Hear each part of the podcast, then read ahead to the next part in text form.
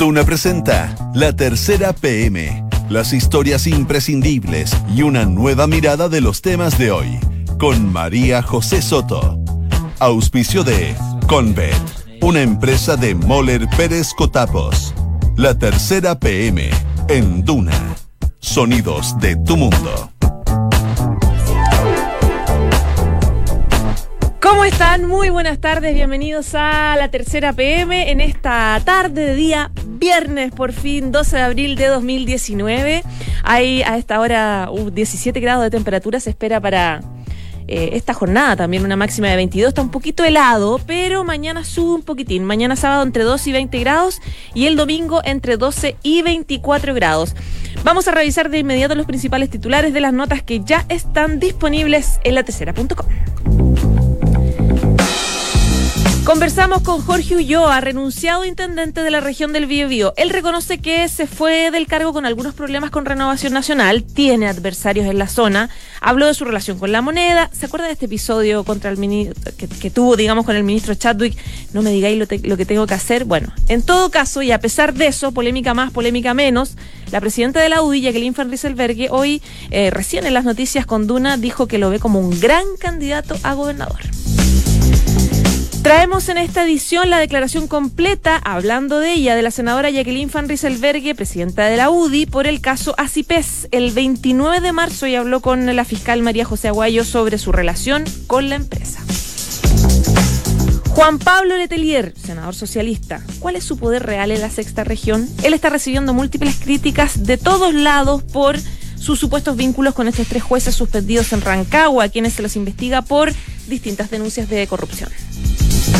Y a propósito del caso de corrupción en Rancagua, hablamos con el presidente del Colegio de Abogados, que él habla un poco de la crisis judicial en esa región. En esa región, digo, puede tener un efecto devastador, dijo Arturo Alessandricón.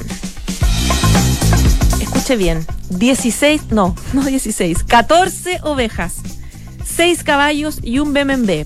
El patrimonio declarado por el presidente de la Cámara de Diputados, Iván Flores, quien lleva 48 horas de críticas por haber viajado a Roma en medio de una gira oficial a Qatar para reunirse con el Papa. Esto sin permiso oficial al Congreso. ¿Quién es? ¿Y por qué dona tantos millones de pesos? Carmen Izquierdo, la mayor mecenas de las universidades chilenas. Si usted vive en Las Condes, vive en La Reina o en Vitacura, ¿ha escuchado un helicóptero en la noche que a veces no lo deja dormir? Bueno, es el efecto secundario de las medidas de seguridad antiportonazo. Hay varios vecinos que ya están medio aburridos con el ruido. Las conductas higiénicas inadecuadas de Julian Assange en la Embajada de Ecuador que terminaron por aburrir al gobierno. Es una mezcla de factores que evidentemente terminaron quitándole el asilo luego de siete años. Sus malas costumbres yo no se las voy a contar aquí, cuácala, pero lea la notita de Cristina Cifuentes en latercera.com. Y ahora que las series que buscan tomar la posta de Game of Thrones, que este domingo lanza su última temporada. Luego del final de esta exitosa serie, se espera una amplia oferta de producciones que desembarcarán en la pantalla chica. Dos de la tarde y tres minutos. Comenzamos de inmediato con a revisar las principales, una de las principales notas que ya está disponible en eh, la tercera PM y le damos la bienvenida porque es su debut a nuestra queridísima Jimena Soto, periodista, gran periodista de política de la tercera. ¿Cómo está Jimé? Bien, ¿y tú María José? Bien también. Pues. Oye, aclaremos al tiro que hay un alcance de, nombre, de apellido nomás, pues, pero no tenemos ningún vínculo. No, es verdad. No Solo conocía. Pero podría, mira, podría ser, yo no descarto nada. No, no Soto, dices tú. Yo no descarto nada, Jim, en todo caso. Deberíamos ponernos a, investigar. Eh, bueno, tú hoy día conversaste con Jorge Ulloa. Con Jorge Ulloa, el renunciado intendente del Bio, Exactamente, hoy día presentó la renuncia, se aceptó la moneda. Su salida no es común, no es normal, no es por, o sea, está, no está exenta de varias críticas en general. La verdad, a ver, lo primero yo conversé con el intendente Ulloa hace, hace algunos minutos. Él iba en ruta a una actividad coronel porque su renuncia se va a hacer efectiva el día martes. Eh, y hoy día se hace conocida, hoy, día el, gobierno la comunica, eh, pero efectivamente Jorge Ulloa renunció el martes. Eh, se reunió, vino a Santiago, se reunió en La Moneda con el ministro Andrés Chadwick. Esto es algo que él no me ha comentado. Eh, Jorge Ulloa es una persona bastante reservada con este tipo de cosas, pero por algún reporteo que hemos hecho durante la mañana supimos que él estuvo el martes en la moneda, eh, se reunió con el, con el ministro del Interior, y la verdad que esto de decir que renunció es más bien como una formalidad. lo que comentan fuentes de la UDI, que es su partido, es que lo cierto es que le pidieron la renuncia más bien. Y esto tiene que ver con eh, algunos roces que ha tenido con parlamentarios de Renovación Nacional de la zona y que el resto de la bancada de Renovación Nacional ha, compartido esa, esa, molestia. Él tampoco tenía, o por lo menos uno se acuerda, el tiro del episodio con Chadwick. Eh, no me digáis lo que tengo que hacer. claro, y uno dice, uy, tampoco el ministro lo quería tanto. Yo, por lo que entiendo, por lo que me ha tocado conocer de la historia, para atrás Jorge Ulloa fue diputado desde el 90 hasta el 2018. Sí. Eh, tiene una larga historia en la U y tenía en general una buena relación con Andrés Chadwick. Los dos con una personalidad bastante fuerte y quizás por ahí se explica ese episodio. Eh, pero, pero lo que hoy día dicen gatilla su salida es más bien el fuego amigo. Y él lo deja ver en la entrevista en la que, está publicada en la página web de la tercera, ustedes la pueden eh, revisar en detalle, pero él eh, dice sin, que, sin ninguna duda las críticas que ha recibido por parte de Renovación Nacional influyeron eh, en, este desenlace que conocimos hoy día. Ahora, expliquemos un poco a quienes nos están escuchando ¿En qué se traduce el fuego amigo en la, en la región? ¿Por qué Ulloa tenía tantos problemas y quiénes son los parlamentarios ahí de Renovación Nacional que, que finalmente no quisieron trabajar juntos? Porque la pega a la Intendencia es un trabajo como que necesita eh, de distintos sectores, transversales, funciones. Eso no funcionó finalmente. Partamos un poquito antes. Jorge Ulloa, o, bien antes. Jorge Ulloa fue una, una figura bien polémica eh, siempre en su rol de, parlamentario, principalmente por su cercanía con Augusto Pinochet, eh, por su defensa de la dictadura o del régimen militar, como decía él. Eh, y entonces su nominación como intendente ya fue bien resistida por algunos sectores. ahora, él además tiene un estilo, una forma de ser que molestaba mucho en RN. ese estilo, a él en el Congreso le decían el almirante. Ya. Em, por su forma, como, por su personalidad. por su personalidad. Ahora, eh, lo que criticaban desde Renovación Nacional de, su gestión en la Intendencia es que esa forma de ser él la llevó al trabajo y tenía un estilo personalista, una forma de trabajar en la región que era eh, que, no, que no compartía eh, el resto de RN. Se hablaba de un estilo muy exigente, muy, muy em, provocador. Eh, y entonces esto fue repercutiendo en, en, la sintonía que podía haber en la región. Eh, y esas fueron las primeras críticas que aparecieron públicamente en agosto del año pasado. Ahora, en agosto del año pasado, la UDI en pleno también lo defendió. Eh, y lo que pasa generalmente en política es cuando alguien pide la renuncia de una figura, esa figura termina firmándose. sobre todo el presidente, eh, por su carácter, no le gusta que lo pauteen por la prensa. Mm. Entonces, pese a que había distintas críticas em, y que se hicieron públicas, había logrado sortear con bastante éxito hasta ahora Jorge Ulloa su, su cargo en la intendencia. Él también había declarado por ACIPES, está vinculado también al tema. Declaró a mediados de febrero por ese caso, eh, pero no sabemos aún, por lo menos por el reporteo que, hemos hecho, si hay algo eh, que, pueda relacionarse entre la salida de Jorge Ulloa con ACIPES. Eh, ya eso pasó hace dos meses casi, su declaración, así que hay que ver si a lo mejor vienen acciones posteriores vinculadas a ese caso que pudieran influir, pero, pero hasta ahora no, no, no podemos dar, no podemos contarle a nuestra audiencia que existe algún vínculo entre esas dos dos cosas, estos, estos dos hechos. Estamos conversando con la Jimé Soto, periodista de política de la tercera, sobre la renuncia de Jorge Ulloa en la intendencia del Bio Bio. Jimé, esta es la última vez que un presidente va a nominar al cargo de intendente. Me refiero a esta administración, porque pronto vienen las elecciones donde por primera vez estos cargos que se van a llamar gobernador van a ser eh, elegidos de manera popular. Por lo tanto, hay varios intendentes actuales que están pensando en convertirse en candidatos o no. Hay varios partidos, los partidos están asustados pensando en quién podría ser candidato.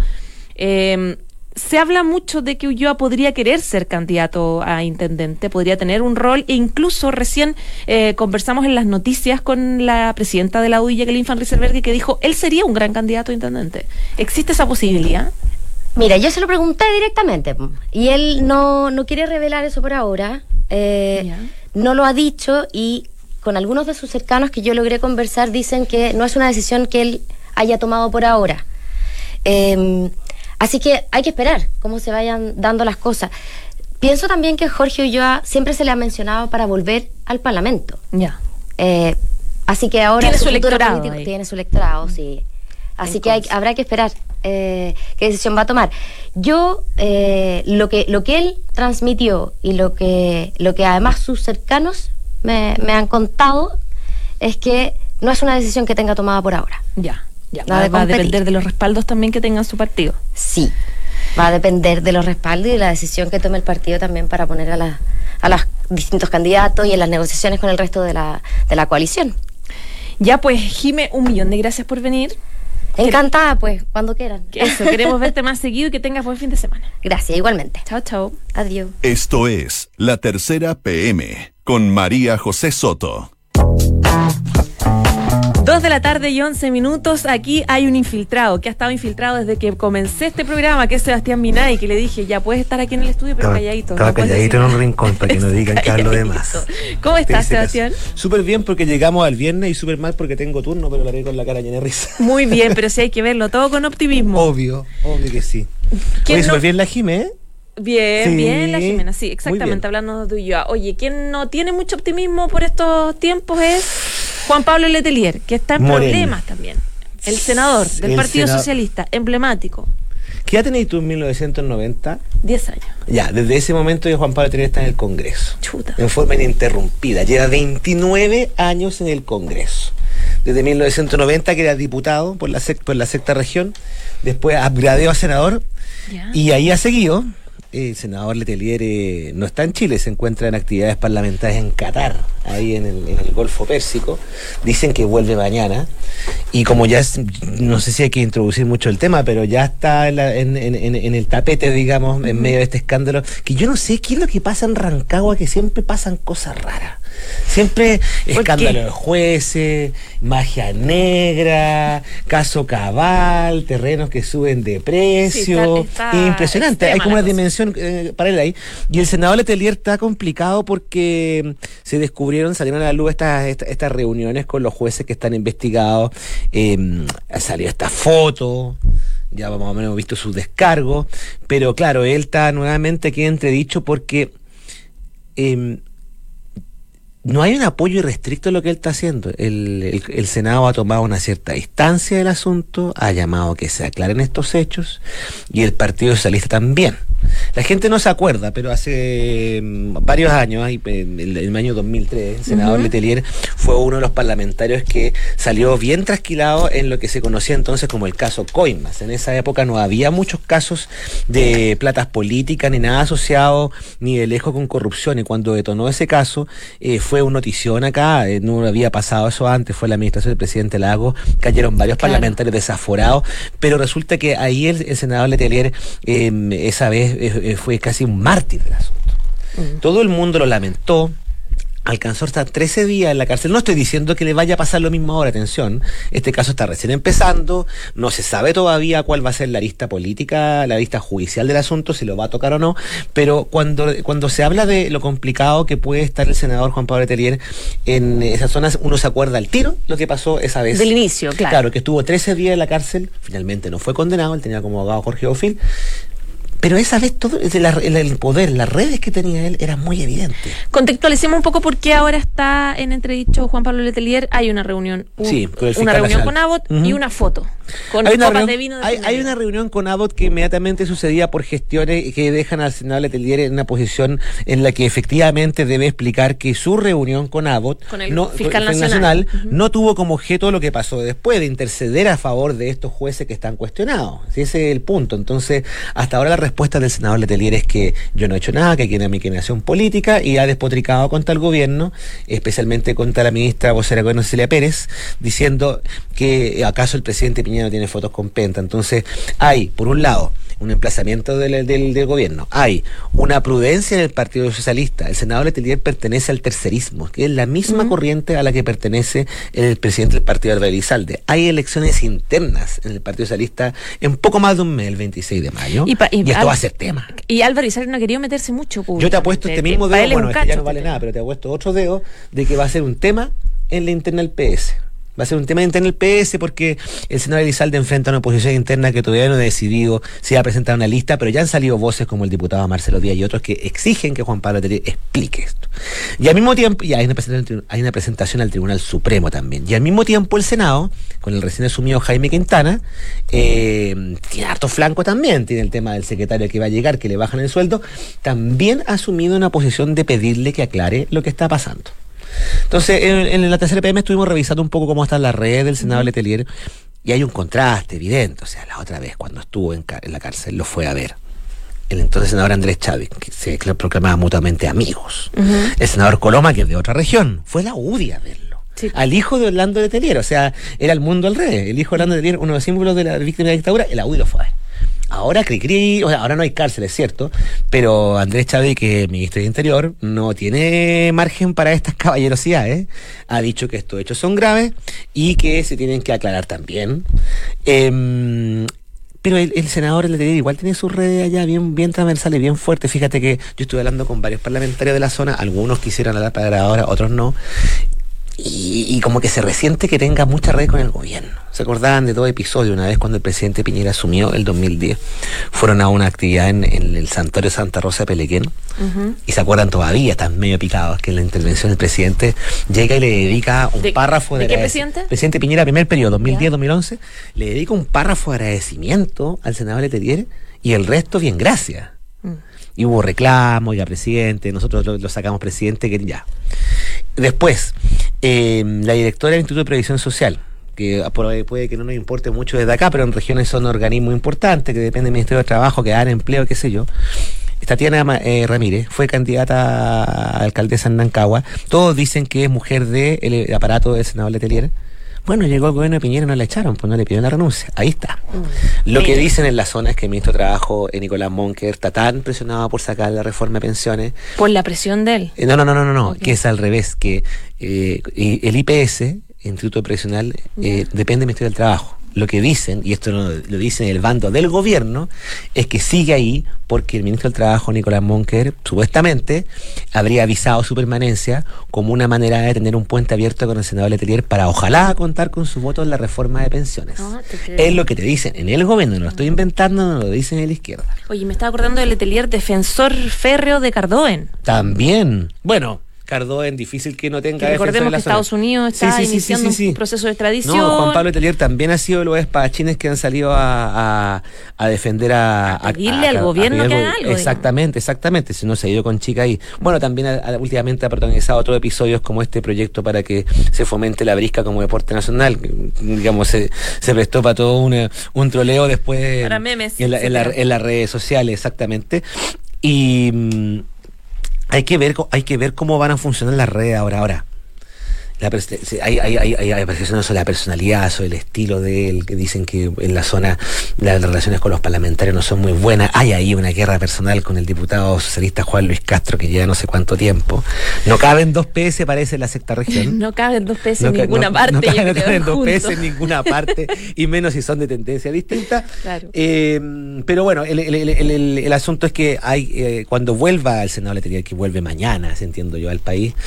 Es de, Qatar, el de Qatar él, no se fue al Vaticano. No, no, no, actividades parlamentarias, claro, pero esto no es como Iván Flores, Vanessa Soca nos van a Que viene en un ratito con ese después, Pero no es como que se hizo dos en uno, un viaje parlamentario y a encomendarse al Señor. No, no, él fue un viaje parlamentario se supone, se supone que tenemos que tener alguna claridad sobre sus razones y explicaciones durante esta semana o la otra. Y ya en el curso del día venidero veremos si esto agarra bola de nieve o no, digamos. Por lo pronto, algunos se siguen refiriendo a él como el Jesucristo porque hacen un paralelo con su parecido. su pinta, su pelo, su barbita. Claro, y esa vez cuando estuvo preso 13 días de clínica le dedicó una portada donde lo caricaturizó como Jesucristo llevando la cruz. Mm. Entonces, veremos si es un calvario o no esta vez, querida María. Con teléfono y WhatsApp apagado está Jesucristo por lo menos ahora, que hemos, todo lo que hemos tratado de ubicarlo en las últimas horas. En algún momento al tercer día contestará.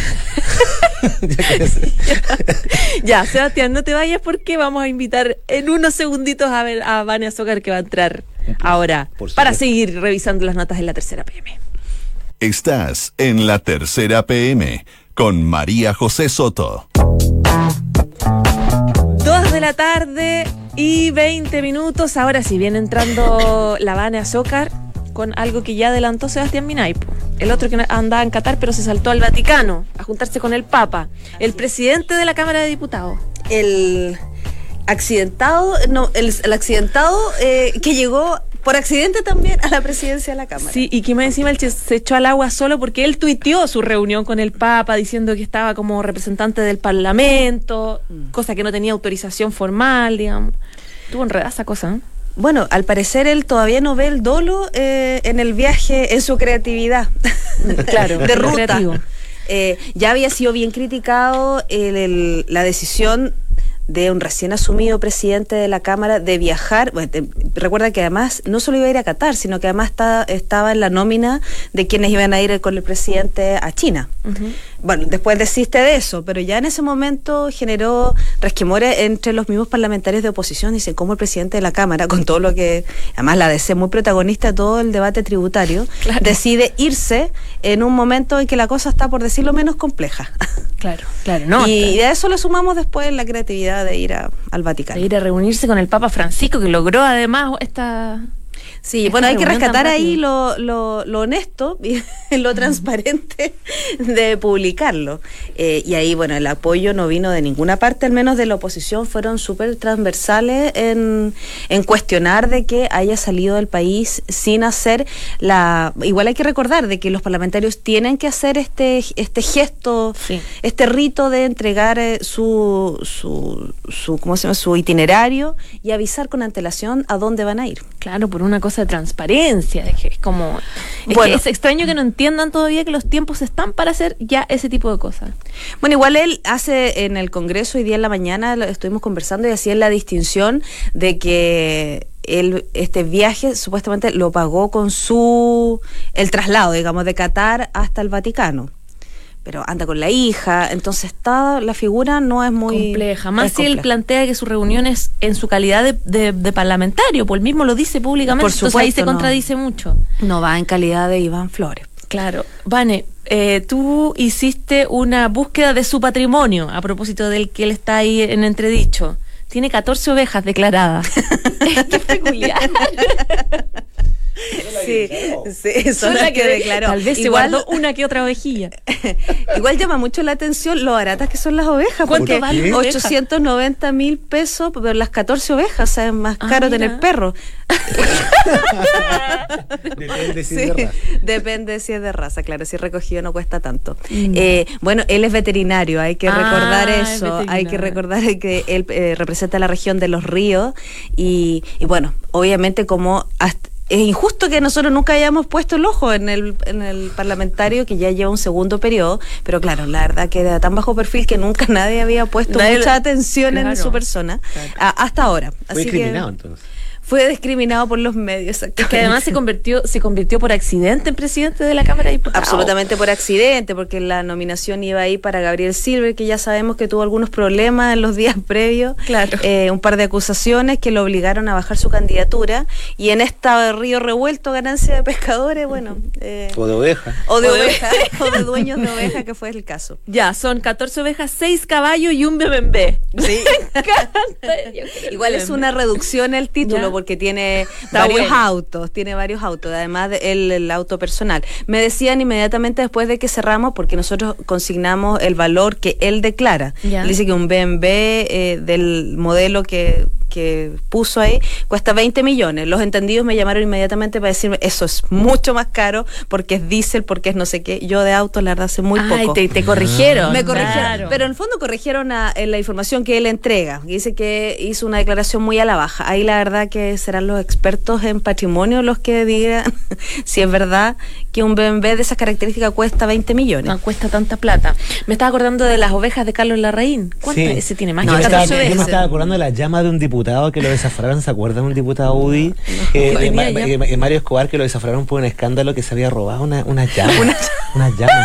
No, eso no lo tengo en mi registro. No tenía recuerdo. Sí, sí, sí, sí, sí. Eh, ahora, Carlos Larraín tiene harto. No, de una estancia pues enorme. tiene, de una una estancia. estancia. Tiene como No. 100 mil. Sí, claro. No, sí, sí, sí. A 80, la esquila es más 890. larga ya. Sí, de sí, acá sí, sí, sería sí, una cosa muy Queda con buena. tendinite y don Carlos. Tiene también caballos, varios caballos, eh, raza chilota. Yo ahí ya la verdad también quedé perros, perros ovejeros también de raza. Declarados también También todo esto es lo que está declarado en su en su patrimonio, que lo dan a conocer. Hay que recordar que todos Mm. los parlamentarios en el mes de marzo tienen que hacer una actualización de su patrimonio. Sí, y este es claro. lo que le correspondió a él el 29 de marzo, a pocos días después, 10 días después de asumir la presidencia. Vane, ovejas más, ovejas menos. Hay varios que le pidieron la renuncia a, a Sí. Flores. ¿Crees que esto te- te- te cobre vida o ya se está pidiendo la renuncia por cualquier cosa? Porque una vez a la semana enteramos de una petición de renuncia de algún diputado. Había, sí, hubo voces que decían de que él se pensó también en una, la censura por, eh, por la situación de lo que se discutió de reforma tributaria. eh, hay, la, oposición en general está muy enojada con la DC, entonces en algún momento se evaluó que el castigo sea a través de la presidencia, de censurar al presidente. Claro. Eso eh, fue, ha ido perdiendo fuerza. ¿eh? Ahora, eh, este, este episodio, en un contexto de desprestigio general del Congreso, eh, claro, no ayuda, no ayuda y probablemente cuando vuelva el presidente de la Cámara va a tener que dar más de una explicación. Mm. Pero no, no siento que esté tomando fuerza realmente que se le que se le pida la renuncia, más allá de una declaración que otra frente a la prensa. La gente con el micrófono adelante se pone muy creativa. Mm, Totalmente. no, y sin el micrófono se pone más honesta. A, veces, a veces. Ya, pues chiquillos, Sebastián Minay, Vane, muchísimas gracias por venir. Que tengan muy buen fin de semana. Igual Placer- tú. placer. Que estés bien. El Chao, negro chao. no que tiene turno. Ay, no, Gracias por verdad, recordármelo. Pero te damos todo el ánimo y la energía. Y yo sé que vas a estar feliz trabajando. Todos, todos va a estar bien, no nos va a pasar nada. Muy bien. Ya, gracias chiquillos. Chao, chao. Bueno, y gracias a ustedes por escucharnos como siempre. Esperamos que tengan un gran fin de semana. Pero antes de irnos, les mencionamos a Inmobiliaria Moller. Moller y Pérez Cotapos lo invita a conocer sus proyectos. Edificio Obispo Salas 245 en Concepción y edificio Simón Bolívar 2420 en Ñuñoa. Visit- visite sus departamentos pilotos recientemente inaugurados. Conozca más en mpc.cl y quédese en la 89.7 porque ya viene cartas notables. John Lennon reflexiona sobre el de la meditación. Chao, chao.